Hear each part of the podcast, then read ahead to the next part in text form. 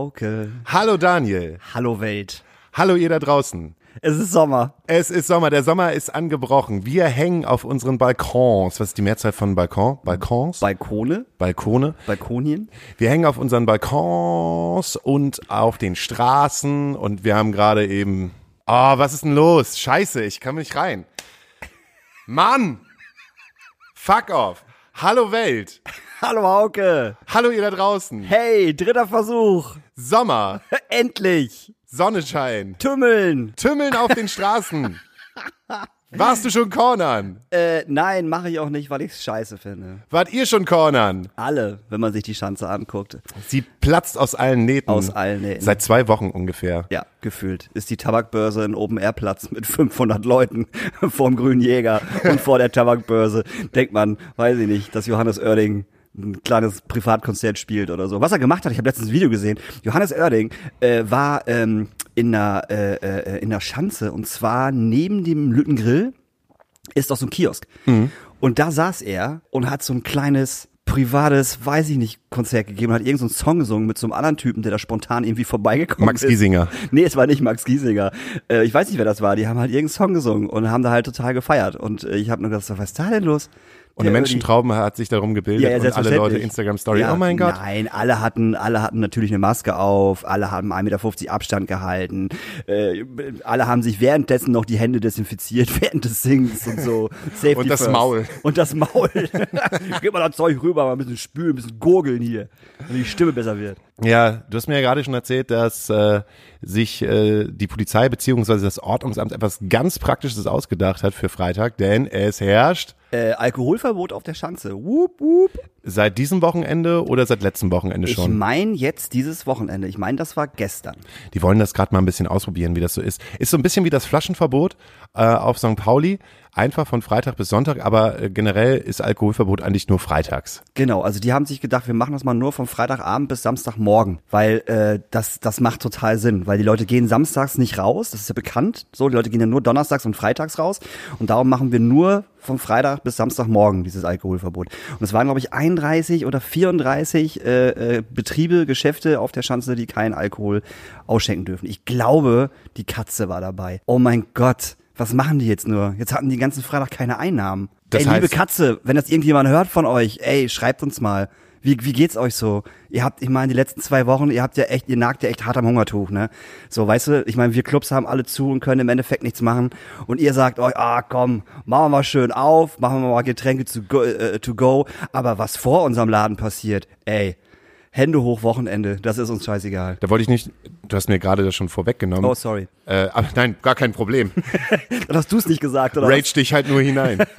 so, nee, ich wollte einfach sagen, wie du dich halt so gesehen als Clubbetreiber nah an der Schanze fühlst, wenn Kioske und auch Bars halt to go ausschenken dürfen, der ganze Platz halt voll ist und man selber halt in dieser Situation ist, äh, ich habe immer noch dicht. Ich finde das halt scheiße. Das hat, ich finde, das Ganze hat auch ein bisschen was mit, äh, mit Sol So- Solidarität zu tun. Finde ich. Also, na klar, äh, die sind halt natürlich auch hart gebeutelt und durften auch nicht aufmachen und durften auch nichts verkaufen. Aber ich finde die Art und Weise dann halt irgendwie äh, nicht geil. Ja, wir machen äh, to go, ja, wir hauen das alles nach draußen raus. Aber was vor unserem Laden passiert, interessiert uns nicht. Und das funktioniert halt nicht. So, wenn vor deinem Laden auf einmal eine Traube von, weiß ich nicht, 50, 60 Leuten sind, die halt keinen Abstand halten und denen das egal ist, ähm, darf dir das aber nicht egal sein. Ähm, geht's dir denn da gerade mehr um äh, die Situation Pandemie oder die Situation, ich darf meinen Laden nicht aufmachen? Irgendwo beides. Weil, ähm, wenn ich jetzt, wenn, wenn, wenn wir jetzt die Astra-Stube aufmachen, so, sagen wir mal, wir können 20 Leute äh, drin reinkriegen und wir kriegen acht Leute draußen auf unserem auf, auf, auf uns, uns, unseren Bänken so. Und vor der Astra-Stube sammeln sich auf einmal Leute, die halt bei uns reingehen, sich ein Bier holen und rausgehen. Und vor unserem Club stehen auf einmal 20, 25 Leute. Sorry, dann ist das in meiner, in meiner Aufgabe als Clubbesitzer, so sehe ich das zumindestens, rauszugehen und zu sagen, ey Leute, entweder haltet ihr hier einen Mindestabstand oder ihr verpisst euch. So. Weil wenn das Ordnungsamt vorbeikommt oder die Bullen und die sehen vor der Astra-Stube stehen 20, 25 Leute und die halten keinen Abstand, sind im Endeffekt wir wieder die Gearschten, weil wir zumachen müssen. Ganz einfach. Die werden sagen, ey, hier ist kein Mindestabstand, äh, ihr dürft jetzt nicht mehr verkaufen, fertig. So. Und ich finde, das ist einfach dann in, von jedem Club irgendwo äh, die Aufgabe, diese Leute dort dann halt wegzuschicken oder denen zu erklären, dass das so nicht funktioniert und dass es nur funktioniert, wenn Abstand gehalten wird. Sonst muss der Laden halt wieder zumachen. Jetzt ist ja auch folgende Situation, dass seit schon seit über einer Woche die Corona-App draußen ist. Richtig. Acht Millionen Menschen diese Corona-App schon runtergeladen haben. Voll wenig. Findest du? Ja. Ich finde, ich hätte mit viel weniger gerechnet. Ich hätte auch mit weniger gerechnet, ich finde es aber trotzdem noch zu wenig. Und wie würdest du zu der Situation stehen, zu sagen, okay, wir fangen eigentlich ab dem 1. Oktober, solange gilt ja gerade noch das Verbot der Veranstaltung im Club. Ab dem 1. Oktober würden wir es so handhaben, dass wir normal wieder Konzerte stattfinden lassen, ohne Mindestabstand, aber dass du am Eingang nicht nur die Kartensituation hast, sondern auch eigentlich die Corona-App-Situation. Du kommst nur mit der App hinein und nur, wenn alles cool ist, alles grün ist. Und äh, wie würdest du das finden? Wenn ich dadurch meinen Club wieder aufmachen kann, das ist super. Sorry. Klar, das ist natürlich äh, ein Selektieren Ja. von Leuten. So. Und wenn Leute die Corona-App nicht haben, ähm, aus welchen Gründen sie auch immer diese App nicht haben wollen, äh, kommen dann halt nicht rein. Aber das wäre für mich dann ein, äh, ein geringes Übel, muss ich sagen. Also du empfindest es nicht freiheitsberaubend oder in irgendeiner Form. Ja, es, wie gesagt, es, es ist selektiv. Auf jeden Fall. Aber wenn ich dadurch meinen Club, wie gesagt, wieder aufmachen kann und äh, Konzerte spielen kann und Bands in meinen Club auftreten lassen können, es sind ja wieder mehrere Leute, die dann halt wieder in Anführungsstrichen verdienen und auftreten können, finde ich, finde ich das persönlich ein geringes Übel.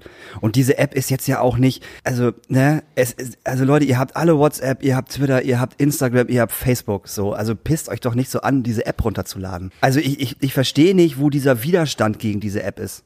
Kapiere ich einfach nicht. Ich habe auch am Anfang gesagt, so, nee, lade ich mir nicht runter, weil ich denke, äh, die kommt einfach zu spät. Also die hätte schon vor zwei Monaten irgendwie an Start sein müssen, wo es halt gerade, ne, wo es halt gerade wirklich ähm, äh, abging im Endeffekt. Aber ähm, äh, dann, dann natürlich lade ich mir die runter und habe mir die runtergeladen. Das ist genauso wie wenn es einen Impfstoff gibt, werde ich mich impfen, äh, impfen lassen. Ganz einfach. Da, da diskutiere ich auch nicht drüber. Tja, wir befinden uns aber, glaube ich, immer noch, wenn man einfach mal den Blick herüber wagt über den großen Teich und halt sieht, was jetzt gerade in Kalifornien los ist und was gerade in Florida los ist. Und die hatten gestern ein Höchstmaß an Infektionen von 40.000 Infektionen am Tag In den USA. in den USA. Ja, herzlichen Glückwunsch. Wahnsinn. Ja, aber ich glaube, irgendwie juckt das da keinen. Auf keinen Fall. Also mir kommt das so vor, als würde das da niemanden interessieren. Ich glaube, die haben gerade ganz andere Probleme. die hatten schon immer ganz andere Probleme. Aber- Die haben, aber, seit, die haben ne? seit drei Jahren haben die schon ganz andere Probleme ja, eigentlich. Ja, auf jeden Fall.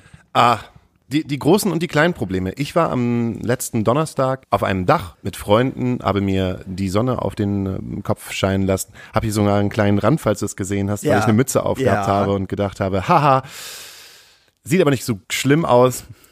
Wurscht, ist egal. Wir sind ein bisschen durch die Gegend getingelt und es war abends und es war nachts und ich habe einen Menschen kennengelernt, der obdachlos ist. Und wir waren in der Situation, dass wir uns halt äh, so ein Cornerbier rausgenommen haben in Altena und er kam halt an und hat halt gesagt so, ey, hast du mal eine Kippe für mich? Sag ich so, yo, alles klar. Und mein Kumpel und ich haben dann angefangen, also nicht den abzuwimmeln, sondern angefangen mal mit dem zu reden, weil er noch ziemlich fit ausgesehen hat für seine 46 Jahre. Und da war eigentlich so die Frage, was ist eigentlich los mit dir? Du siehst eigentlich, du siehst eigentlich gar nicht so fertig aus. Warum, warum siehst du eigentlich noch so fit aus? Und dann mal so, ja, ich war früher Triathlonmeister. Oha. So, okay, Triathlonmeister, ja, ich, ich, ich habe hier auch mal gewohnt, hier in Altona. Und dann kam halt so die Frage, wie, wie ist das dazu gekommen, dass du äh, obdachlos ge geworden bist? So. Äh, und ich so, ja, es hat ja meistens immer ein bisschen mit dem Alkohol zu tun. Es hat ja immer so ein bisschen was mit dem Alkohol zu tun. So. Und dann hat er halt angefangen, ja, meine Kleine, meine Kleine ist gestorben. So, dann hat er erzählt, dass er früher selbstständig gewesen ist und äh, ein Triathlonmeister war und dann auch Trainer war und äh, bei einem Autounfall seine Frau und seine Tochter gestorben sind. Und das so krass gewesen ist, dass er äh, in den Alkoholismus hineingefallen ist und nach dem, nach dem Alkohol kam halt die, ähm, die Wohnungslosigkeit, weil er sich um nichts mehr gekümmert hat. Und jetzt lebt er halt seit drei Jahren auf Platte äh, mit zwei Polen irgendwie hier in der Gaustraße. Und das war ein ganz krasser Moment so für mich, weil man ja immer die ganze Zeit nur so auf seinen eigenen Scheiß halt guckt, gerade wie es, wie es einem gerade, wie, wie geht's halt einem gerade, kann ich mir etwas kaufen, was mir irgendwie Wo kriege ich meine nächsten Sneakers her? wo kriegt man den nächsten Sneakers Ja, her? ja. Wo ist das nächste Luxusgefühl für mich? Ja. Vielleicht, wo geht man vielleicht in den Urlaub? Oh, schaffe ich das vielleicht noch? Ah, wie viel hast du denn gerade auf deinem Konto? Ah, reicht noch. Ähm, trotzdem verfällt man so in diese, also merke es halt an mir, in so eine Corona, ähm, Depression und mach halt den, die kleinsten Mücken zum größten Elefanten. Mhm. Und wir haben uns halt zwei Stunden mal mit dem hingesetzt und halt mit dem darüber gesprochen, auch gerade in seiner jetzigen Situation. Und das war ein gutes Gespräch. Also ein gutes Gespräch, um sich selber mal zu setteln und einfach zu sagen, ach, irgendwie gibt's auch noch andere Probleme als deine kleinen Wehwehchen. Aber glaubst du, dass wenn, ähm, also ich, ich, ich frage mich ja immer, okay, krass, wie kann sowas passieren? So, ne? Also wie kann ich so, so abrutschen und so mich selbst in Anführungsstrichen äh, äh, aufgeben, dass ich, dass ich obdachlos werde? So. Ähm, glaubst du, dir könnte das passieren? Das kann ich dir nicht sagen. Ich glaube nicht. Ich glaube, das hat mit ganz vielen Zusammenhängen zu tun. Wie viele Menschen hast du dich Genau. um, um dich herum, Genau. die ähm, dich versuchen, wieder aus dieser Situation rauszuholen? Das war nämlich auch die Frage von Mhm. mir. Also du bist Trainer gewesen, du hast andere Leute motiviert. Genau. Du hast, ähm, du warst verfickter Triathlonmeister Mhm. ähm, in den 80ern. Wie, wie ist das passiert? Und dann einfach so, ja, es, ich habe mich halt einfach aufgegeben und ich habe halt einfach den Alkohol genommen, der sozusagen mein Leben bestimmt hat. Ja. Und er hat ähm, Einzelkind, so hat noch er sagt, ja, meine Mutter wohnt in Elmshorn. Und da war auch der Ansatzpunkt zu sagen, willst du eigentlich weiter auf Platte leben? Also nee, Mann, das, das, ich habe keinen Bock auf Platte zu leben, aber ich habe auch keinen Bock ähm, in Sozialstationen gerade reinzugehen, weil Ja. die Sauberkeit, auch Situation Pandemie, die beklauen sich halt gegenseitig, ähm, ist halt auf jeden Fall nicht nicht da, wo man halt gerade leben will. Aber er hat gerade nicht die Möglichkeit, weil ähm, er keinen festen Wohnsitz hat und ich habe gesagt, warum gehst du nicht zu deiner Mutter? Das wollte ich gerade fragen. Ja, oh, ich kann die Alte nicht leiden. und jetzt wie so, kannst du die Alte wirklich nicht leiden oder nervst du die? Ja, nee, nee, nee, nervt halt einfach nur. Liebst du sie? Ja, ich lieb sie halt Ja. so, aber die ist, die ist halt 82 Jahre und immer wenn ich halt einen Tag da bin, so, dann geht die mir so auf den Sack. Oh Mann, ey. Ja, und für sie ist er halt auch nicht obdachlos. Okay. Das fand ich halt auch krass. Und dann haben wir darüber gesprochen und ich habe den versucht zu sagen, aber trotzdem brauchst du ja so einen Punkt, wie du wieder andocken kannst. Und selbst wenn es halt erstmal ist, du gehst halt nach Elmshorn, legst dich mal dahin und äh, versuchst mal drei, vier, fünf Wochen mal klarzukommen und musst es in Kauf nehmen, dass deine Mom halt die ganze Ich Zeit da ist. sagen. Aber es hat eine Mom, die macht dir dann Kohlrouladen und versucht dir dann Ja, Aber ich glaube, um deine Frage zu beantworten, ich, ich weiß es nicht, ob ich da hineinkommen könnte. Je älter man wird, desto mehr Situationen in seinem Leben hat man, die einen runterbringen. So, äh, auch gerade wenn es um Todesfälle geht. Also, das äh, war schon an mehreren Situationen, wo ich gesagt hätte äh, oder gesagt habe, ich muss mich jetzt kurz mal kaputt machen, um dann wieder aufzustehen. ja, ja, genau. Und ähm, wenn du jung bist, kommst du ja schneller wieder raus, habe ich das Gefühl. Ich weiß nicht, ob wenn ich älter wäre, ob das so, ob das funktionieren würde. Keine Also- Ahnung. Würdest du, was, was denkst du denn? Also ich kann aus, aus Erfahrung sagen, dass ich auch mal eine sehr dunkle Zeit hatte. Mhm. Und ähm, da haben, äh, da habe ich mich halt auch komplett, ja, also komplett aufgegeben, würde ich nicht sagen, aber sehr, sehr, sehr, sehr, sehr hart hängen lassen. Und ähm, ich hatte aber Freunde um mich rum, die das gemerkt haben und äh, die mich dann wieder äh, ähm, ja rausgezogen haben aus dem ganzen Quatsch. Und hätte ich die aber nicht gehabt, weiß ich aber auch nicht, wie es dann gewesen wäre. Ne? Mhm. Das muss ich auch sagen. Also ich glaube, hast du keine Freunde, dann wird es halt eine richtig schwierige Nummer. Oder bist du so anstrengend für diese Personen, die eigentlich so nah an dir sind, Mhm. dass sie sich ja noch vielleicht auch irgendwann aufgeben? Vielleicht willst du es ja auch einfach gar nicht. Manchmal ist es Die ja auch, helfen äh, lassen, meinst du? Ja, die helfen lassen. Manchmal ist, ist die Situation ja so schlimm, dass du dich auch, dir auch gar nicht helfen lassen willst, weil wenn es um Tod geht, wenn es um, um so Einschnitte in deinem Leben Mhm. äh, geht, ich weiß halt, dass äh, ich vor Jahren in, in Situationen bin, wo es, wo es Todesfälle äh, in meinem Umkreis gegeben hat, wo ich mir eigentlich auch gar nicht he helfen lassen habe wollen. So, da ging es halt nur noch, ich mache was mit mir selber aus. Ich glaube, da muss man dann irgendwie rauskommen aus diesem Modus, ich mache das mit mir selber aus. Aber da brauchst du ganz, also finde ich immer noch ganz penetrante Freunde. Also, ne? Die dich, die dich halt wirklich dann die ganze Zeit äh, piesacken im Endeffekt und dich, und dich, und dich, äh, ja, so, Ja. so war es bei mir. So, ganz einfach. Und äh, dann bist du natürlich erstmal genervt, weil du das nicht möchtest, ne? weil du halt in deinem Selbstmitleid oder was, was auch immer gerne versinken möchtest und einfach gerade scheiße und kaputt sein möchtest. Aber wenn du dann Freunde hast, die dich dann wirklich piesacken und dich ständig nerven, in Anführungsstrichen, äh, so ich komme jetzt vorbei, ne? Und dann machen wir was. So. Also in dieser Art.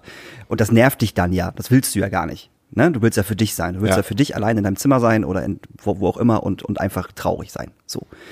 Und wenn du dann aber Freunde hast, die das einen Scheiß interessiert, dass du das gerade möchtest, ist das, glaube ich, super viel wert. Total. Ich, ich würde jetzt mal einen Umschwung machen und zwar, wenn wir gerade bei dem Ding sind, Menschen, die anderen Menschen helfen. Wir haben äh, einen Gast, der aber jetzt nicht gerade in diesem Moment da ist, Nee. sondern äh, mit mir ein Interview geführt hat vor ungefähr einer Woche. Das ist äh, der Shiran Habekost. Und Shiran Habekost, der kommt von Metality. Und Metality ist auch eine Organisation, die anderen Menschen helfen. Zum Beispiel ausländischen Technikern, die in Deutschland einen Unfall gehabt haben und dann wieder zurück in ihr Land gehen, sei es jetzt die Vereinigten Staaten und da ist ja krankenversicherungstechnisch das ja jetzt gerade momentan jetzt ja nicht so cool. Dann kümmern die sich um diese Menschen und äh, sammeln Spenden für die, dass die wieder auf den Damm kommen. Okay. Mega gut. War ein, war ein super, super schönes äh, Interview. Der Shiran kann auch reden wie ein Wasserfall. Ich bin, glaube ich, kaum zu Wort gekommen. Er hat mich auch äh, kaum, mir kaum Zeit gelassen, irgendwelchen Quatsch zu machen. Also das könnt ihr jetzt in dieser Pause hören. Ich würde einfach jetzt mal einen Song auf unsere wunderschöne Playlist packen, Ja. die äh, Astakulada Nachtasyl Playlist. Und zwar äh, gestern rausgekommen die Schrottgrenze-Version von Oh, äh, von äh, Finner mit Overscheiß. Richtig guter Song. Finde ich in der Schrottgrenze-Version noch ein bisschen rougher und noch ein bisschen geiler als das Original. Ja, finde ich auch. Und ich wünsche mir auch gestern rausgekommen. Gestern war äh, Wir bringen Platten raus Tag äh, von äh, Trixie, unsere wunderbaren Freunde von Trixie. Der Jörg. Da sind wir wieder bei Jörg. Wie oft Jörg hier das Thema ist, unfassbar. Ähm, Wir haben einfach so wenig Leute, über die wir reden können. ja, ist wirklich so. Nee, es ist aber auch ein- einfach so, dass Jörg omnipräsent ist. Ich meine, ne, Schränk, Schränk und Lala, kommen wir da auch nochmal drauf zu sprechen. Trixie äh, und Love, ey. Äh, auf jeden Fall von äh, Trixie, äh, neues Album, gestern rausgekommen, großartig, wünsche ich mir Trauma. Frau Gott, was für ein sehr, sehr Ja. guter Name für ein Album. Und wir hören uns gleich nach der Pause beziehungsweise nach dem Interview für die zweite Runde. Bis gleich. Bis gleich. Jetzt folgt ein Interview außerhalb der normalen Podcast-Situation. Einen wunderschönen guten Tag. Wir befinden uns heute in einem Interview im Interview. Wie ihr gerade gemerkt habt, äh, haben wir die Astra-Stube verlassen. Wir befinden uns jetzt in der Hebemühne und vor mir äh, sitzt Shiran Habekost. Habekost? Ja, wie der Buchhalter. Der hat halt eben Kosten, aber eigentlich kommt es von woanders. Das heißt eigentlich Habichhorst und ist eine ja, Ortschaft in der Nähe von Kiel, wo früher Falken und ähm, Habichte gezüchtet wurden für den Kriegseinsatz. Und da kommt unsere Familie eigentlich her. Äh, und ihr habt äh, Habichte gezüchtet. Wir waren Falkner, genau. Falkner? Hm, Falkner und wir haben ähm, Vögel für den Kriegseinsatz bis ins 17. Jahrhundert noch gezüchtet. Das klingt nach einem sehr interessanten Beruf. Aber du hast jetzt einen anderen Beruf gewählt. Shiran, was bist denn du? Also im Grunde genommen bin ich Geschäftsführer von der Metality Stiftung, ähm, beziehungsweise die Metality Konstrukt. Und wir kümmern uns bei Metality, und das ist ja ein Kofferwort aus zwei Geschichten, Mentality, also von der Einstellung, der Mentalität und Metal, um ähm, ja, Personen und Industriefragen rund um den Bereich der handgemachten ja, gitarrenverstärkten Musik, verzerrte Musik und dort im Prinzip nicht um Promotion oder so, sondern um Menschen, die in Not geraten sind oder einfach die keine Stimme haben. Ähm, wir reden da von Tontechnikern, von Bühnenbauern, ähm, von Roadies und, und, und. Und da kommt es zu ganz interessanten Konstellationen und Fragestellungen, wo man sich äh, in der Tiefe mit der ganzen Thematik auseinandersetzt. Was heißt das jetzt einfach für mich? Also ist klar, ihr kümmert euch jetzt um die Leute, die halt nicht gesehen werden. Aber wie kümmert ihr euch um die? Genau, deswegen habe ich auch am Anfang direkt gesagt, das Konstrukt. Also es gibt eine Stiftung, die den Stiftungszweck hat, solchen Menschen zu helfen, also wohltätige Zwecke milde Zwecke zu erwirken. Die ist aber sehr klein und schmal aufgestellt äh, im Sinne von Mitgliedern, die dort ja sich eingebracht haben und ähm, im Stiftungsrat sitzen. Wir arbeiten mit einer GmbH zu, die halt eben Veranstaltungen im Schwerpunkt hat, also Veranstaltungen zu machen, Charity-Events und so weiter und so fort, aber auch Business-Konferenzen können dabei sein. Wir haben eine kleine Planung für vielleicht ein halbes Straßenfest. Ähm, wir haben verschiedene Konzerte, die wir unterstützen. Das alles wird über die GmbH abgebildet. Und dann gibt es noch den Verein darunter. Verein, warum? Weil wir möchten, dass die ganze Community diese Musik liebt und für sich auch in Anspruch nimmt, dort Teil zu sein, auch Teil sein kann und mit einem minimalen kleinen Betrag einfach auch diese Stimme größer macht. Wir merken einfach im Vereinsrecht ist es so, je größer der Verein oder je mehr Stimme du da drin hast, desto mehr wirst du auch von der Politik und von anderen Teilhabern an der Gesellschaft gehört. Wen helft ihr in dem Sinne damit? Also wie, wie kann ich mir das vorstellen? Was, was für Beispiele gibt es? Also es gibt im aktuellen Fall ähm, zum Beispiel Tontechniker, denen wir helfen, die einfach in Not geraten sind, weil Konzerte ausfallen. Da haben wir äh, Benefizkonzerte gemacht, in dem Fall zum Beispiel mit dem Atom zusammen, einer bekannten aufstehenden Band, die man eventuell so aus dem Metal-Bereich in Deutschland kennt. Und ähm, haben 10.000 Euro eingenommen, die wir jetzt an Tontechniker und Bühnenbauer verteilen nach und nach. Einige wollen anonym bleiben, weil sie sich auch ein bisschen, sag ich mal, ja, ist keine schöne Situation. Man redet nicht gerne darüber, dass man in Not gerät. Ähm, andere Leute sind zum Beispiel dabei, ähm, die von der Bühne mal gefallen sind, beim Aufbau einer Bühne, die dringend ja, eine Operation brauchen, die nicht gut versichert waren. Ähm, da helfen wir aus mit kleinen Beträgen, großen Beträgen. Wir helfen aber auch aus, wenn zum Beispiel jemand ähm, aus speziellen Umständen kommt, ähm, zum Beispiel der LGBTQI-Community angehört und in Russland keine Ausstellung machen kann, ähm, weil er geile Plattencover designt oder irgendwie großartig Kunst beiträgt äh, zur Szene.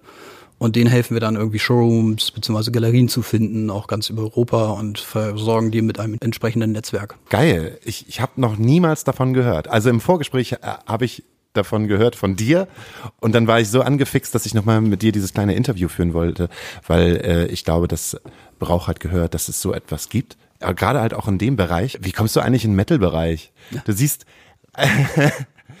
also ähm, du bist halt schwarz angezogen, ja. Okay. Aber ähm, äh, Haarschnitt, Brille, gut ausrasierter Bart, keine langen Haare. Ich habe noch kein Tattoo gesehen. Wie, wie kommst du, wie, komm, wie kommst du in den Bereich des Metals? Wann hat das angefangen? Oh, das geht ganz weit zurück. Ähm, tatsächlich war meine Mutter äh, mit dem Tourfotografen zusammen von äh, diversen großen Bands. Und da war ich noch ganz, ganz klein, vier, fünf Jahre alt. Und wir waren damals schon auf Metal-Konzerten von den Metal-Pionieren. Und da habe ich ganz viel Sound abgegriffen, also Stichwort Led Zeppelin, aber auch so sanfteres Zeug wie zum Beispiel Pesmacini oder Chacorea und so. Da waren wir immer früher schon auf Konzerten und dann kam so die Zeit, wo dann halt eben alles ein bisschen ruhiger wurde. Ich musste zur Schule gehen und ich hatte immer so einen Draht Richtung, ich sag mal, die großen Alten irgendwo zwischen Ozzy Osbourne und ja, Rolling Stones fand ich auch irgendwie immer gut so, aber es gab immer einen Konflikt irgendwann, wo man gesagt hat, eigentlich muss man sich davon mal auch wieder trennen. Dann hat man irgendwie auch mal andere Musik gehört, hat irgendwie ja, von Hip-Hop bis äh, den üblichen Kram bis Techno auch alles mitgenommen, um mal sich selber zu emanzipieren. Ja, und dann kam irgendwann dieser Augenblick, wo du ähm, merkst, eigentlich ist das eine deiner großen Wurzeln. Und die Wurzel war auch immer da über meinen Sport zum Beispiel. Ich bin selber aktiver Skateboardfahrer und wenn man sich so ein bisschen auskennt, ähm, dann weiß man, dass zum Beispiel viele, viele Bands sehr, sehr eng mit der Skateboard-Szene äh, verwandt oder bekannt sind. Also Stichwort Metallica hatte eigene Boards, äh, sind selber geskatet. Vans ähm, Warp Tour. Vans Warp Tour, genau. Wer kannte sie nicht damals? Immer geil gewesen. Immer geil, auch für die damalige Zeit auch immer geile Bands drauf. Ja. Von Skatepunk bis Emo zu Metal. Was für gute Bands halt damals auf den Vans Warp Tour Samplern drauf gewesen sind. Genau, ich wollte jetzt nicht unbedingt äh, Werbung für eine Schuhmarke machen, aber. Entschuldigung, ja, es gibt natürlich auch noch Adneys, wenn es die noch gibt. Und ja, es gibt genau. noch Kleptomanics und es gibt noch äh, America und. Aber du fährst immer noch Skateboard? Ja. Darf ich fragen, wie alt du bist? Ich bin jetzt 44 und bald wird's 45 und ich bin auch so ein bisschen konsterniert, wenn ich manchmal ins Skatepark gehe, wenn ich sehe, dass da, wenn alles zusammenzählt, auf mein Alter kommt. Aber so ist das dann. Gibt's da auch noch ein paar, ein paar Kids, die sagen so, ey, Opa, zeig doch mal, was du kannst. Und dann ziehst du halt dann Kickflip und. Ja, das kommt tatsächlich vor. Also, dass die Jüngeren dann so ein bisschen auch diesen Challenge suchen mit dir als Älteren. Aber wenn du merkst, so, dass sie mit dir über alles reden können und ähm, dass man im Grunde genommen gleich ist auf dem Brett und man sich gegenseitig noch helfen kann, dann ist das eine sehr starke Community. Und das ist tatsächlich etwas, was sehr verwandt ist auch mit dem Metal. Zum Beispiel die ersten richtig guten Mixtapes kamen über die Trasher raus, die 81, 82 gegründet wurde. Das ist das Light Medium Skateboarding. Das ist ein ganz großes Magazin. Man kennt diese Pullis auch. Und die hatten immer Mixtapes, die sie mitgeschickt haben, Treasure-Mixtapes. Und da war zum Beispiel eine Band drauf, die hieß damals Metal Militia. Ähm, und hatten da drei Songs drauf. Und das waren die ersten drei Songs von dem, was heute als Metallica bekannt ist. Ähm, Slayer hat die ersten Songs damit ähm, draufgebracht, aber auch Underground-Bands wie Exploited und Co. Und die Grafiken, die wir benutzen im Skateboarding, sind ganz oft auch verwandt oder von den gleichen Leuten geschaffen, wie die zum Beispiel bei den Plattencovern hast. Also Pushhead ist so ein Beispiel. Der hat äh, das Logo von Exploited gemacht, der hat aber auch Black Flag gemacht, der hat auch die ganzen ersten Metallica-Alben designt. Krass. Ich höre dir voll gerne zu. Das sind alles Sachen, die ich nicht wusste und wo ich denke so, What? Stimmt, du hast vollkommen recht. Und wir sind halt eben so ein bisschen miteinander verwurzelt. Natürlich gibt es auch viel Zeit, die Skateboarding jetzt mit Trap, Cloud, Rap, Hip-Hop und so verbringt. So. Aber es gibt halt eben einfach auch da eine Strömung und ähm, gewisse Werte, die dieser Strömung zusammen, also darunter liegen und die sich einfach auch gut anfühlen für mich. Und ich habe mich immer gefragt, warum wir jetzt ähm, Gemeinschaft das nicht schaffen, unsere Schwächsten zu stärken und denen auch eine Hilfe zu sein. So. Und das war im Skateboarding genauso wie im Metal immer so eine Frage, die mich irgendwie umgetrieben hat. Das hat mich dann wahrscheinlich auch dazu gebracht, irgendwann mal Psychologie zu studieren. Und ähm, ja, so kam das eine zum anderen und dann hat man irgendwann mal mit äh, den Leuten hier aus dem Norden zusammengesessen ähm, das größte Metal-Festival der Welt findet ja tatsächlich hier statt. Und ähm, ich glaube, äh, unter Kohlköpfen und Co. versteht man sich relativ schnell. Und man begreift auch relativ schnell die Nöte von solchen Leuten. Und ähm, ja, da kam das eine zum anderen und dann hat man überlegt, hey, was können wir tun, um tatsächlich diesen Leuten, die das überhaupt möglich machen, unseren Zirkus, ähm, den Rücken zu stärken, den Rücken auch freizuhalten, vielleicht auch hier und dort eine Stimme zu geben. Spielst du selber in einer Band? Nee, das ist schon lange, lange her. Ich habe damals Bass gespielt, ähm, so, äh, ich sag mal, talentbefreit, aber überzeugt. Wie die meisten Basser halt. Das habe ich jetzt nicht gehört, weil ja natürlich unsere höchste moralische Instanz, Lemmy, war Basser. Oh, ich kann nur Falsches sagen hier. Ich kann ja nur Falsches sagen. Alles gut, alles gut. Das ist gar kein Problem. Unser, unser Basser kennt das auch von mir, dass ich ihm halt die ganze Zeit. Aber wir haben ihn äh, äh, jetzt nach dem sechsten Album Bass-Solo gegönnt auf der nächsten Oh, Platte. oh. Er war jetzt sehr stolz darauf, für einen Song Bass-Solo zu spielen für 20 Sekunden. Ja, da kommst du aber auch auf ähm, gerade auch die Renaissance des Bass, damals mit Korn zum Beispiel, fünfseitiger Bass, die erste Scheibe. Ähm, das erste Mal wieder im Bass im Vordergrund, nachdem diese ganze Zeit von ja, New Wave of British äh, Metal kam, so, also das ganze Thema Iron Maiden und so, wo doch die Basser relativ weit hinten standen. Total. Wenn man sich halt die ersten zwei, drei Metallica-Platten anhört, dann denkt man, wo ist eigentlich, wo ist eigentlich Cliff Burton? Obwohl der einfach richtiger Pfeiler war, das muss man Das, schon das sagen. muss, ja, klar. Aber halt von der Instrumentierung, aber wie du schon sagtest, gerade auch, wo du halt dieses Korn-Album war, wie gut dieses erste Korn-Album Ja, gewesen ist. verrückt. Das habe ich jetzt zu meiner Zeit gehört, als ich äh, ähm, meinen Führerschein gemacht habe und war so fasziniert davon, wie Musik klingen kann. Bin aber auch nach dem dritten oder vierten Album sehr enttäuscht gewesen, wie Musik dann klingen kann. Von einer Band, die halt sehr erfolgreich ist. Also äh, ich finde es immer noch berechtigt, dass sie halt so groß sind.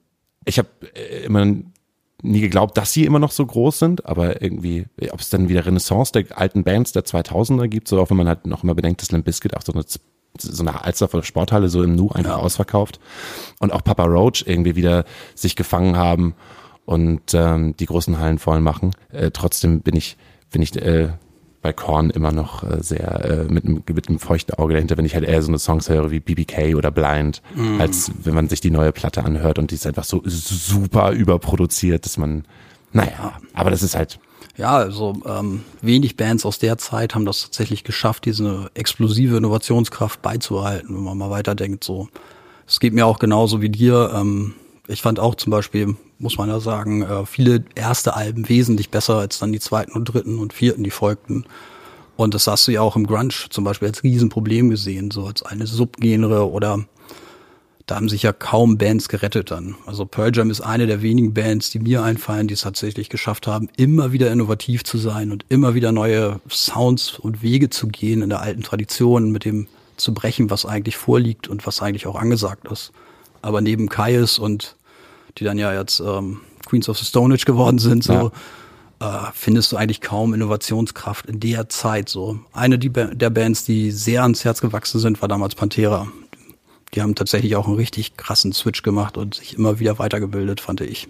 ich gehe mal kurz raus aus der Erinnerung und gehe mal wieder rein ins Jetzt. Ähm, eine, eine kurze Frage. Hast du eigentlich, äh, hast du eigentlich jetzt Bands, die jünger sind als wir, wo du sagst, das ist ein Geheimtipp im, im Metal-Bereich? Wo du sagst, äh, da, da kommt irgendwie wieder was zum Vorschein, was äh, sich aufregend anfühlt? Also mh, ich glaube, eine ganz, ganz entscheidende Geschichte im Metal ist, dass es immer wieder innovative Bewegungen gibt und auch innovative Sounds so. Ich habe jetzt ähm, gerade viel von diesem ja, dänischen, norwegischen Zeug gehört in letzter Zeit, also so Doom bis äh, Volbeat. Und muss sagen, wenn man sich da reinhört zum Beispiel, dann findet man da auch immer wieder Neuerungen. So, ähm, was aber in Amerika passiert gerade ist, dass es so ein Aufblicken von neuen Stadionrock gibt, Stadion Heavy Metal so. mh, was in diese Richtung geht wie Parkway Drive und so, wo man Mhm. sagt so, ja, die sind schon von vornherein nicht so, ja, die sind nicht glücklich in kleinen Bühnen oder so. Ähm, ich glaube, wir stehen aber auch trotzdem vor einem ganz großen Wechsel, auch gerade vor dem Hintergrund, was gerade uns alle beschäftigt, Corona und Co., ähm, werden viele Bands wieder zurückgeworfen auf, ähm, hey, es geht um Musik und nicht um das Publikum oder die Menge vom Publikum, die du erreichen willst. So. Und ich glaube, das wird Metal sehr, sehr gut tun. Also allgemein der Musik. Ah, Jetzt komme ich wieder in die Renaissance, Alter. äh, ich ich habe heute ähm, so einen so Slacker-Tag gehabt, wo ich mal die PlayStation 3 wieder angeschmissen habe und dann gibt es ein Spiel, das heißt Brutal Legend. Ich weiß nicht, ob euch das was sagt. Äh, Jack Black ist so ein Hack-and-Slay-Spiel und das, da geht's halt nur um die Vergötterung von Metal. Ja. Und das Spiel ist, glaube ich, von 2003 oder 2002 und damals hieß es schon, Metal ist tot. Das ist der Aufhänger dieses Spiels. Das Spiel ist absolut, er handelt nur von, von Gitarren, Äxten, du kommst halt in eine Welt hinein, äh, Dämonen, alles ist super. Es es sieht aus wie ein Manowar-Cover, aber auch da ist der Ober, äh, der Aufhänger, Metal ist eigentlich tot. Ist Metal eigentlich tot? Also es gibt Bereiche, die sterben ab, auf jeden Fall. Ähm, ich glaube, wir sind ganz, ganz davor, auch zum Beispiel diese ganze Shovi-Ecke zu verlassen. Also du hast ja gerade Manowar und Co. erwähnt, so die doch sehr äh, sexuelle Stereotypen zum Beispiel bedienen und und und so. Und ähm, ich glaube, das stirbt gerade. Diese Ecke vom Metal. Und ähm, es gibt gerade eine Öffnung in, den, in dem Bereich zum Beispiel auch, wo du sagst, äh, andere gesellschaftliche Schichten an, anfühlen, andenken, äh, hochkommen lassen. Wir hatten letztes Jahr eine Metalband aus Phnom, äh, Phnom Penh da, die einfach auf einem, wirklich auf einer Müllhalde entstanden sind. Und ähm, die sind aus Kambodscha, glaube ich. Äh, wir haben drei Jahre versucht, äh, die nach Wacken zu bekommen, weil die kein Visum bekommen haben. Die haben natürlich überhaupt gar keine Nachweise für irgendeinen Verdienst. Ich glaube, Kambodscha wusste noch nicht mal, dass die leben, weil die einfach auch gar keine Geburtsurkunden und so hatten. Aber da siehst du, dass das total innovative Kräfte binden, zusammenhalten kann. Und die haben ganz andere Themen, als wir im Metal früher besprochen haben, so. Und da kommt, glaube ich, was ganz, ganz Neues auf. Du machst ja nicht nur Metality, ähm, sondern du bist auch mit den Metal Days im Bunde. Kann man das so sagen? Ja, genau. Ähm, Im Grunde genommen sind die Metal Days immer schon äh, angedacht gewesen als ein Zusammenkommen ähm, der großen Festivals in Deutschland oder in Europa, sagen wir mal so, als Szenetreff. Und ähm, das hat aber nie so richtig geklappt für die ganzen Veranstalter. Also es war immer irgendwie so ein bisschen abseits, das hat immer irgendwie nicht richtig als Konzept funktioniert. Und jetzt haben wir uns irgendwie zusammengesetzt und gesagt, hey, wenn wir hier schon sowas machen wie Metality, was alle zusammenbringen soll, und alle Strömungen aushalten kann, ähm, dann macht das doch nur Sinn, dass wir auch die Metal Days übernehmen und äh, kuratieren zumindest ein Stück weit. Wir haben letztes Jahr angefangen damit, wir haben die Lesungen verstärkt zum Beispiel, wir haben den Austausch auch mit Künstlern verstärkt, haben neue Ideen mit reingebracht, haben aber auch ganz die ganzen alten, also die Hardcore Help Foundation, Sea Shepherd immer noch dabei und äh, gesagt, hey, wir müssen den Fokus einfach anders legen. Es findet gerade ein Mindshift statt, so, das müssen wir wissen. Die Grassroot-Bewegung ist viel stärker als früher. Metal Kollegen sind meistens relativ, ähm, sagen wir mal, konservativ, zum Beispiel auch in der Nutzung von Medien und die entdecken immer mehr so diese Facebook, Instagram-Geschichten und entdecken auch da Musik anders zu machen oder Musik anders zu transportieren und zu diskutieren auch. Und ähm, ja, eigentlich wollten wir es dieses Jahr auch machen, aber es gibt da ja so ein kleines Problem. Wir haben ein Virus. Wie geht ihr denn mit dieser komischen Situation um, in der man eigentlich gar nicht weiß, kann man Konzerte machen, kann man nicht Konzerte machen? In welche Richtung geht das? Vor allen Dingen halt auch, weil ähm, die Art, wie jetzt Konzerte gemacht werden, ja auch so schnelllebig sind. Keiner würde jetzt, also ich, ich, ich empfinde Streaming-Konzerte als recht durch. War halt für die ersten zwei Wochen total in Ordnung, das zu machen, haben wir hier in der Hebebühne auch gemacht. Hat man auch gesehen, dass, ne, wenn du halt Crosspost-Partner hast, dass man auch ein, eine große Reichweite dann erzielt. Ähm, aber auch die Akquirierung von Spenden hört langsam auf und nur, sagen wir mal, andere Konzepte als ein reines Streaming-Konzert haben gerade halt noch ähm, kontinuierlich gute, gute Followerzahlen. Das ist so die erste Sache gewesen. Dann kommen diese sagenumwobenen Autokonzerte, die ich Oh Mann. die ich, die ich Uff. absolut nicht verstehen kann. Wie, wie, wie hast du von den Autokonzerten? Hast du Ja. dir schon eins angeguckt? Mm, Ich habe es nur so am, am Rande mitbekommen, dass äh, einige der bekannten Bands sowas war, mitmachen wollten und veranstalten wollten. Und ich finde es einfach ein bisschen, ich finde es keine Alternative zu einem echten Konzert, sagen wir mal so. Das der Austausch, der Blick, äh, das Gefühl, das ich für andere Menschen entwickle, ähm, das ist halt eben einfach großartig. Und das kannst du im Auto nicht erleben so. Ich finde das erstmal eine Alternative zu sagen, so, okay, äh, wir wollen nicht aufgeben, wir wollen live irgendwas machen, wir wollen irgendwie einen Kontakt mit dem Publikum haben, aber es ist trotzdem zu viel, ja, ich würde es nicht Abstand nennen, sondern auch zu viel Material dazwischen einfach. Also tatsächlich Glas, Stahl, hast du nicht gesehen. Und das macht einfach das Erleben zwischen Personen schwierig. Okay, Autokonzerte fällt auch flach. Genau. So, jetzt haben wir ähm, von der Astra-Stube äh, Wagenbau und Fundbüro jetzt Fundbüro, Fundbüro, Fundbüro jetzt die Möglichkeit äh, ähm, im Schrödingers, falls Sie das was sagt, so hinten Schanzenpark, ähm, so ein Picknickkonzert zu machen. Das gibt jetzt auch, äh, fangen jetzt auch Leute halt an in ganz Deutschland, äh, große Flächen zu nutzen, die einzukreisen, Picknick, äh, laute Musik, aber in eingekreisten Flächen. Das ist so die nächste äh, Situation. Wie ist es für euch? Wie habt ihr geplant? Weil ihr habt noch wie lange Zeit? September würde das sein, ne? Genau. Die ursprüngliche Idee war im September mal ähm, wieder anzufangen mit ähm, Events und Co. Jetzt gab es ja nochmal die Verschiebung Richtung, ich glaube, Ende Oktober. 1. Oktober. Genau, ja, 1. Oktober, genau. Und ähm, da ist natürlich so ein bisschen die Frage, okay, wie kann man es machen? So, also ich glaube immer noch sehr stark daran, an das, was wir äh, zum Beispiel bei der ersten, ja, bei den ersten Jahren von VH1 erlebt haben, so mit solchen Konzerten, die sehr heimelig waren, die sehr vertraut waren, auch von großen Bands, die eigentlich eher laut gehört werden mussten, so. Und ich glaube an das Format, nur ich glaube nicht an die Art der Vermarktung, wie wir sie erleben. Also dieses, ja, ich stream das mal irgendwie schlecht gemacht mit schlechten Boxen. Ich glaube, das funktioniert nicht so. Das, äh, weil Musik auch davon lebt, dass du dann wirklich tatsächlich irgendwie das Leiden von einem äh, Sänger oder von, von der Gitarre oder so auch wirklich erleben und hören musst. Und so ein Twitch-Kanal mit aller Ehre so, natürlich hört man gut Stimmen da drin und, und, und, aber es ist nicht die gleiche Qualität, die du hast, wenn du ein sehr gut aufbereitetes Format hast. Vor allen Dingen halt auch, oder wenn du halt eine Bühne hast, die ausgeleuchtet ist, Genau. wo sich halt Leute Gedanken gemacht haben, wie sieht halt eine Show aus, äh, ist immer ein bisschen anders, als wenn man äh, den Dude dann halt gerade irgendwie vor seinem Billy-Regal sieht oder äh, äh, in der Dusche.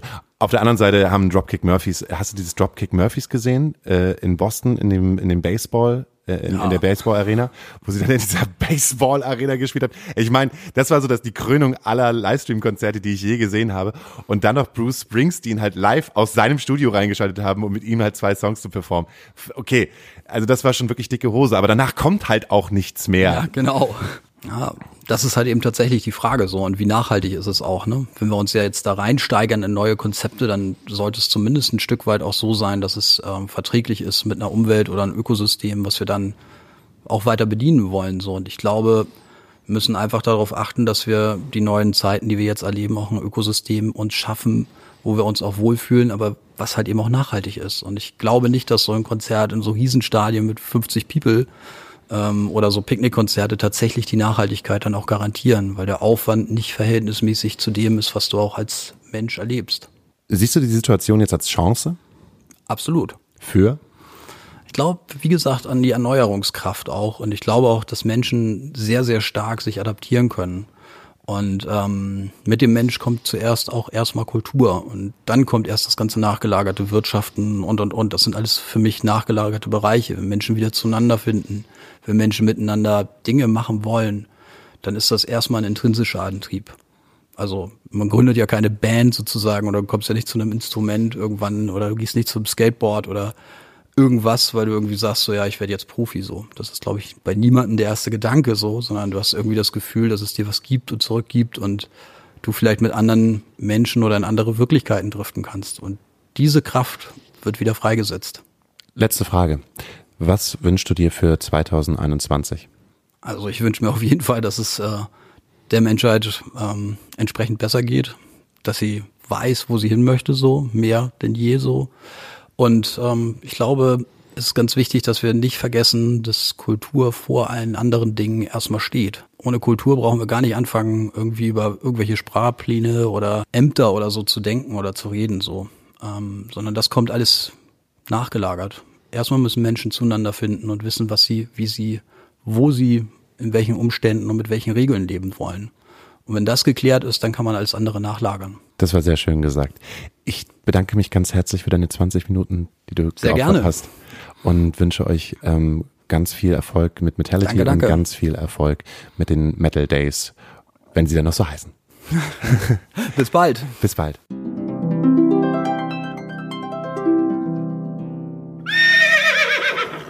sind zurück. Äh, Eure, eure Habibis. Jetzt müsstest du sagen, das war ein sehr interessant, das ist so scheiße nochmal. Jetzt müsstest du sagen, das war ein sehr interessantes Interview. Das war aber ein sehr in- interessantes Interview. Entschuldigung, dass ich nicht dran teilhaben lass, lassen habe. Das ist nicht schlimm. Ja, das war halt sozusagen der Gast, der mich das ein oder andere Mal, ich will nicht versetzt sagen. Ah, Es- er war das, okay.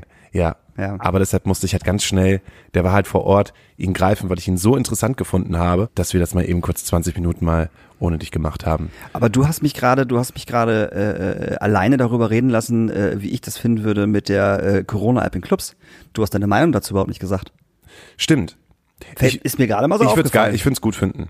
Ich würde es richtig gut finden. Also ich würde es total begrüßen, wenn es wirklich so wäre. Ich empfinde auch nicht, dass ähm, das eine Freiheitsberaubung ist, sondern ähm, wir versuchen gemeinschaftlich einen Wirtschaftsstrang wieder ins Laufen zu bekommen. Genau. Und wenn das sozusagen ähm, die Prämisse ist, dass jemand sich die Corona-App runterladen muss, um Kulturgut aufzunehmen oder etwas für sich zu machen oder in dieses, diesen Luxus hineinzukommen, sich wieder Konzerte rein, reinzuziehen, finde ich das total in Ordnung. Auf jeden Fall. Das hat ja auch was mit äh, Solidarität zu tun. Also überhaupt, also also also dieses dieses dieses dieses ganze ich trage eine Maske, weil so, ne? Also du trägst ja erstmal eine Maske, um dich um dich selber zu schützen, aber du trägst ja auch eine Maske, äh, äh, um die anderen zu schützen im Endeffekt. Genau. Und man kann ja auch, ähm, wenn man der, der, der Christian Drosten Podcast macht Pause. Ich drehe vollkommen durch. Es war, ich, ich hatte so, so gewisse äh, Standards, die ich halt in der Woche habe. Und es ist halt auch ähm, das Corona-Update zu hören, auch wenn ich oft nichts verstehe, weil Christian Drosten halt in diesem Move jetzt auf einmal gewesen ist, dass er sich halt, naja, sich selber schützen hört sich halt blöd an, aber der war ja teilweise in den letzten Monaten schon arg gebeutelt und Ja, schon Zielscheibe von nicht nur von von der Presse, von der Bild, äh, sondern halt auch von ganz vielen Privatleuten, die den halt auf dem Kieker gehabt haben. Und dann ähm, äh, fing das dann irgendwann an, dass, der, dass dieser Podcast mehr, na nicht, er hat es auf jeden Fall so erzählt, dass ich es verstehen hätte können, aber Mhm. ist wie bei Matrix, wenn man das Ding halt beim ersten Mal schaut, äh, wenn du nur einmal in, oder Dark, die neue Staffel, Oh ja, heute äh, rausgekommen, Leute. wenn man dann nur einmal irgendwie nicht aufgepasst hat, bist du raus. Komplett. So. Und da ähm, hat er auch über eine Studie berichtet, und zwar hat Jena ja zuerst die Maskenpflicht eingeführt. Unabhängig, was die Bundesregierung Mhm. Ja, ja. gesagt hat, sondern hat ganz, ganz klar gesagt, okay, wir haben jetzt hier eine Maskenpflicht. Und ähm, die Zahl der Infizierten ist äh, prozentual auf ähm, die Hälfte runtergegangen. So. Mhm. Ja? Und das war doch einfach, hey, guck mal, ja, ist eine Pandemie, hallo, gibt's halt nur alle 100 Jahre bis jetzt so, vielleicht sollten wir ein bisschen was dafür tun, dass wir halt wieder so einigermaßen in das Leben kommen, in das wir halt gerade, äh, oder aus dem wir halt gerade geworfen worden sind. Und deshalb fand ich die Maskenpflicht vollkommen in Ordnung. Deshalb finde ich auch die Situation mit der Corona-App total vollkommen in Ordnung. Und wenn es dazu führt, dass wir wieder Konzerte machen können, ähm, sehe ich es nicht als Freiheitsberaubung, sondern sehe es einfach wie den Mutti-Zettel, den man dann halt in der Diskothek ausfüllen musste, weil man noch keine 18 gewesen ist. Ja, Sozusagen völlig. Der Mutti-Zettel der AOK. Der Mutti-Zettel der AOK. Nein, ich finde auch nicht, dass es irgendwas mit, mit, mit, ähm, wir nehmen euch jetzt das Recht weg, äh, äh, äh, Konzerte zu sehen. Nee, nehmen wir euch nicht. Ladet euch einfach diese scheiß App runter. Dann könnt ihr es auf jeden Fall sehen. Könnt ihr auf jeden Fall Konzerte sehen. So, es ist doch nur in eurem scheiß Interesse und in allen anderen Interesse. So, ihr wollt Bands sehen, so, ihr wollt Bands unterstützen, ihr wollt, dass Bands wieder Geld verdienen, ihr wollt, dass Bands wieder auf, auf, auf, auf Bühnen stehen. Ja, voll super. Lade dir diese scheiß App runter. Wie diese Autokonzerte auch abgelust haben, so in den letzten Mega, Monaten, es ist oder? so witzig. Also ein paar Dinger natürlich äh, funktionieren halt wie Sau. Revolverheld waren gestern äh, äh, zum Beispiel im Cruise Center und das war halt ausverkauft, so, aber es ist halt auch scheiß Revolverheld in Hamburg. Klar ist ausverkauft.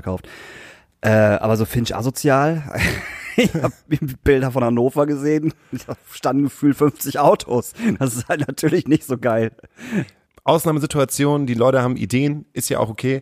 Die funktionieren mal so wie mit dem Streaming, Ja. funktionieren die halt ein, zwei, drei Wochen so ganz gut. Manche Sachen werden sich, glaube ich, halt durchsetzen. Ich glaube, es gibt bestimmt Formate, die sich halt auch durchsetzen werden. Äh, Sach und und Ja. ich glaube halt auch so wie ähm, United We Stream und, äh, und Club Forward sind so Sachen, die dann über langfristig mit neuen Ideen am Start bleiben werden. Genau. Aber diese Autokonzerte, ich kann mir nicht vorstellen, dass das noch in irgendeiner Form so nach diesem Sommer wieder stattfinden Ja, wird. vor allem, das, das ist ja eine nette Idee gewesen, das war, ja- war ja auch alles cool so, aber wer will sich bei diesem Wetter um, um äh, 18 Uhr äh, auf einem Platz, wo es keinen Schatten gibt, in sein scheiß Auto setzen äh, und sich grillen lassen?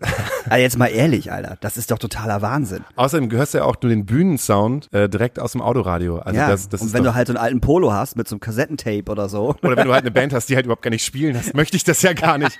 Dass wir halt, wir zum Beispiel halt immer lauter drehen können, das ist ja auch ein Vorteil für uns. Ja, ja, natürlich. Edna haben vorgestern, die Band Edna hat, ist eine Indie-Band aus Deutschland, ähm, die gerade sehr durch die Decke geht, äh, haben gestern ein ähm, auch ein Streaming-Konzert gemacht, aber auf einer Plattform, wo sie sich selbst sozusagen in ein Videospiel hineintransferiert haben Okay. und äh, hatten sozusagen äh, diese Anzüge an, um dieses Capturing zu machen und haben halt in diesen Anzügen gespielt. Okay.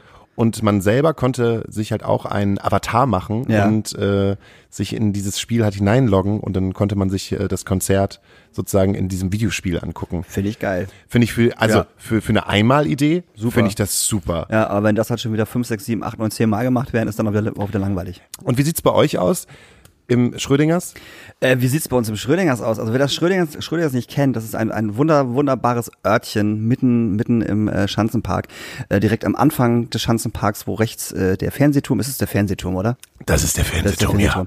Da ist das Schrödingers und da kann man auch jetzt schon hingehen am Wochenende und äh, kann sich super schön bequem äh, in einen richtig geilen Garten setzen, geile Drinks nehmen und coole Musik hören. Ach, ihr habt jetzt schon auf, sozusagen. Das Schrödingers hat schon auf, ja. Die haben die letzten drei Wochen schon auf, äh, drei Wochenenden schon aufgemacht, haben ein sch- schönes Barbecue gemacht und dann gab's da lecker, lecker gegrilltes und gekühle Getränke und überall sind Bäume, man, man sitzt nicht in der Sonne, man hat schönen Schatten und so. Die Alternative zum Cornern. Die, alte, die Alternative zum Cornern wäre im Schrödingers auf jeden Fall. Und dort werden wir, wenn alles gut läuft und am 30.06. in der äh, allgemeinen Verfügung äh, gesagt wird, ey, ihr dürft draußen Open Airs machen mit so und so vielen Leuten, äh, dann fangen wir äh, an, dort Open Airs zu veranstalten. Und das wird voll schön. Das erste Konzert ist am äh, 4.7., das ist schon nächste Woche Samstag, mit Schränk, Schränk und Lala, wo wir wieder bei Jörg wären. Wo wir über Jörg. Aber man darf auch den Lasse nicht vergessen. Genau, und wenn wir da das Go äh, sozusagen von der äh, Stadt Hamburg haben und genau wissen, äh, wie viele Leute wir da jetzt rein haben dürfen, äh, geht das los. Hast du das Gefühl, dass die Menschen Bock auf Konzerte haben? Ich kann das nämlich gerade überhaupt gar nicht einschätzen. Doch, ich glaube, die Leute haben richtig Bock auf Konzerte. Ich glaube schon. Also ich kann ja nicht der Einzige sein, der Bock auf Konzerte hat. Und nicht, nicht Konzerte veranstalten, sondern auf Konzerte zu gehen. Ja. So. Ich, ich brauche ja Live-Musik, ich drehe durch. Ich glaube schon, dass, äh, dass das funktioniert. Auch, auch die Bands, die wir gebucht haben oder die optioniert sind, die wir haben wollen, ähm, haben, glaube ich, auch eine Fanbase, ähm, die einfach jetzt Bock haben. Die wollen wieder raus. Die wollen Bier trinken, die wollen ein geiles Konzert sehen. Die wollen glücklich sein. Live-Musik macht glücklich. Wir haben jetzt mit dieser auch schon die 15. Folge. Wahnsinn, oder? Die 15. Folge Astra Colada. Wir schaffen es auch penetrant, neue Leute mit in den Start zu holen, ähm, die sich das Ganze anhören. Ist auf jeden Fall eine, eine Menge Arbeit, aber für etwas Gutes. So, finde ich. Muss jetzt auch so gerade gestehen, boah, ich, ich wünsche mir, ich wünsch mir ein bisschen, bisschen Normalität halt wieder. Jetzt, jetzt sind auf jeden Fall Sommerferien. Alle, alle anderen machen jetzt Pause. Machen wir eigentlich Pause? Nee, wir machen keine Pause. Wir machen, machen, wir machen keine Nö, Pause. Wir ziehen halt einfach jetzt durch. Ich Wir sagen, wir schauen kriegen ja auch noch kein Geld. Wir kriegen ja auch noch kein Geld. Ich sag halt einfach nur, die Idee von mir wäre, wenn es Schröningers am Start ist, dann könnten wir Schröningers Astra Colada Folgen machen. Ja, das könnten wir. Wir könnten sozusagen alle Bands, die halt da sind, ranholen und dazu zwingen, am Mikrofon etwas zu sagen. Das heißt wieder, dass ich meinen ganzen Sommer mit dir zusammenhängen werde Ja. in Schrödingers. Ja, siehst du. Und mit euch, die euch da, da draußen. Ach, ist mir egal. Heute ist, heute ist Blackout für mich. Ach, das wird, das wird super. Wir werden Blackout da, Problems. wir werden uns da ein schönes, ähm, äh, einen schönen Sommer machen. Und ich finde es auch gut so. Weißt du, der, so mein Stadtpark ist weg. Also nicht weg. Also der funktioniert. Also Mein Stadtpark. mein Stadtpark ist weg. Ähm, Den Carsten Janke mir Ja. heilig überreicht hat. Daniel. Daniel. Daniel, das ist dein Stadtpark. Hier ist dein, hier ist dein Container. Im Sommer sind da 45 Grad drin. Ich hoffe, du freust dich. Verkaufe Merch. So hat Carsten Jankel mir das dann äh, äh, dargeboten. Nee, aber das, das, das ist ja auch nicht da und das war halt so mein, mein, mein, einer, einer von meinen Sommerjobs so und die Turboleitungsgeschichten fallen auch weg. Und jetzt hat man halt wieder irgendwas. So, jetzt hat man halt ein Open Air, wo man seine Arbeit und seine Energie reinsteckt und wo man richtig Bock drauf hat, das zu machen. Und wir haben wunderbare Bands au- auch einfach. Es kommen noch wunderbare Bands dazu, aber wir haben jetzt schon für den, für den, für den Juli so tolle Sachen. Also, ihr wisst auf jeden Fall ab nächster Woche schon, ob man in Hamburg wieder die eine oder andere Live-Session hören kann. Wir ähm, begeben uns jetzt äh, in den wunderschönen Sonnenuntergang des Samstags und äh, Wir tummeln uns jetzt in der Schanze, weil wir dürfen jetzt da wieder saufen. weil es nämlich Samstag ist. Ja. Und ich sag euch einfach äh, vielen, vielen Dank, dass ihr uns die Stange haltet. Ja. Kann man das so sagen? Ist ein bisschen zweideutig, aber dass ihr uns die Treue haltet, so können wir können wir es können wir es glaube ich auch sagen. Mein, mein mein Cousin hört den hört den Podcast im Übrigen auch. Hat habe hab ich heute habe ich heute erfahren von ihm. Echt? Hat, er- hat er dich gefragt, warum er jetzt auf einmal so viele Geschichten hört, die er noch niemals. Ne? Nee, das hat er nicht gehört, aber er hat, er hat, er hat gesagt, er hat jede Folge gehört und er ist immer ganz, ganz gespannt auf die neue Folge. Oh. Okay. Ich bin ganz froh, dass sich eigentlich keiner aus meiner Verwandtschaft diesen Podcast anhört. Weil dann kann ich halt auch immer noch zum Weihnachtsessen hinkommen und mit gutem Gewissen ein Stück Ente essen. Ja, ich wollte gerade sagen. Und wenn ihr alle Bock habt, ey, wir können ja auch mal so ein, so ein äh, Astra Colada äh, äh, Cornern vor der Katze machen. Ey, schreibt uns einfach, wenn ihr Bock habt, ey, dann machen wir alle mal, gehen wir alle, alle schön, schön, schön vor die Katze. 200 Leute sollten wir hinkriegen und dann hauen wir uns doch richtig einen weg. Genau, machen wir einen kleinen Sitzstreik. Genau, 2,50 Euro für einen halben Liter Wodka Red Bull. Ich glaube, so teuer ist da ein Cocktail, keine Ahnung, oder 4 Euro, man weiß es ja nicht. Ist ja alles günstig da. Ist ja alles günstig. Katze, der neue Kiosk. Ja. Egal. Vielen Dank. Wir hören uns nächste Woche. Am besten Fall auf dem Donnerstag. Und wir haben einen Gast nächste Woche auch. Wir haben auf jeden Fall nächste Woche einen Einen Gast. wunderschönen Gast. Darauf freue ich mich schon so lange. Aber jetzt wissen die Gast Leute ja eigentlich im Prinzip, dass wir eigentlich immer einen Gast haben. Wie? Ja, weil wir ja eigentlich durchgängig jetzt immer einen Ja, Gast aber haben. ich finde, wir haben nächste Woche, und ich möchte jetzt nicht unser, unsere ganzen anderen Gäste diskreditieren, aber wir haben nächste Woche den hübschesten. Meine persönliche Meinung. okay. Hübsche Gäste, Ja. Hübsche Moderatoren. Hübsche Pandemie. Geht tummeln. Tummelt euch. Tummelt euch. Tschüss. Tschüss. Hallo, ich bin Jana, aka Habe Violet. Ich bin Musikerin, Designerin und Illustratorin und ich habe heute bei Astra Colada das letzte Wort. Als Hauke mich gefragt hat, ob ich in der Sendung mitmachen möchte, hatte ich tatsächlich kaum Zeit zu überlegen, weil mein Zeitplan momentan super eng ist. Also musste ich intuitiv entscheiden, was kann ich euch mit auf den Weg geben. Und da war das Thema auch schon Intuition oder auch aus dem Bauch heraus entscheiden. Ich habe nämlich in den letzten Monaten viele Entscheidungen auf Basis meiner sogenannten inneren Stimme getroffen, sei es die Wahl des richtigen Mitbewohners, eines neuen Bandmitgliedes oder endlich meine Selbstständigkeit zu starten. Am Ende des Tages waren es meistens die richtigen Entscheidungen. Ich glaube, viele von euch kennen das, dass man seine Ideen oder Visionen so sehr zerdenkt, bis man an ihnen verzweifelt und dann alles in die Ecke schmeißen will.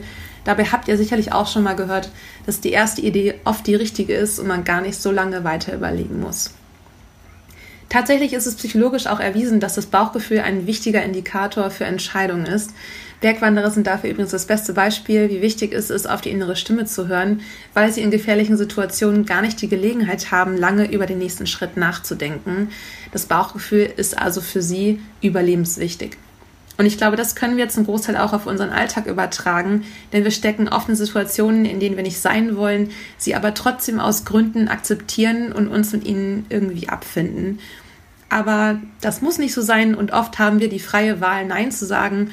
Und daher möchte ich euch heute ermutigen, einmal mehr auf euer Bauchgefühl zu hören und dahin zu gehen, wo es sich richtig für euch anfühlt. Das war mein letztes Wort. Bleibt gesund, passt auf euch auf und bis bald.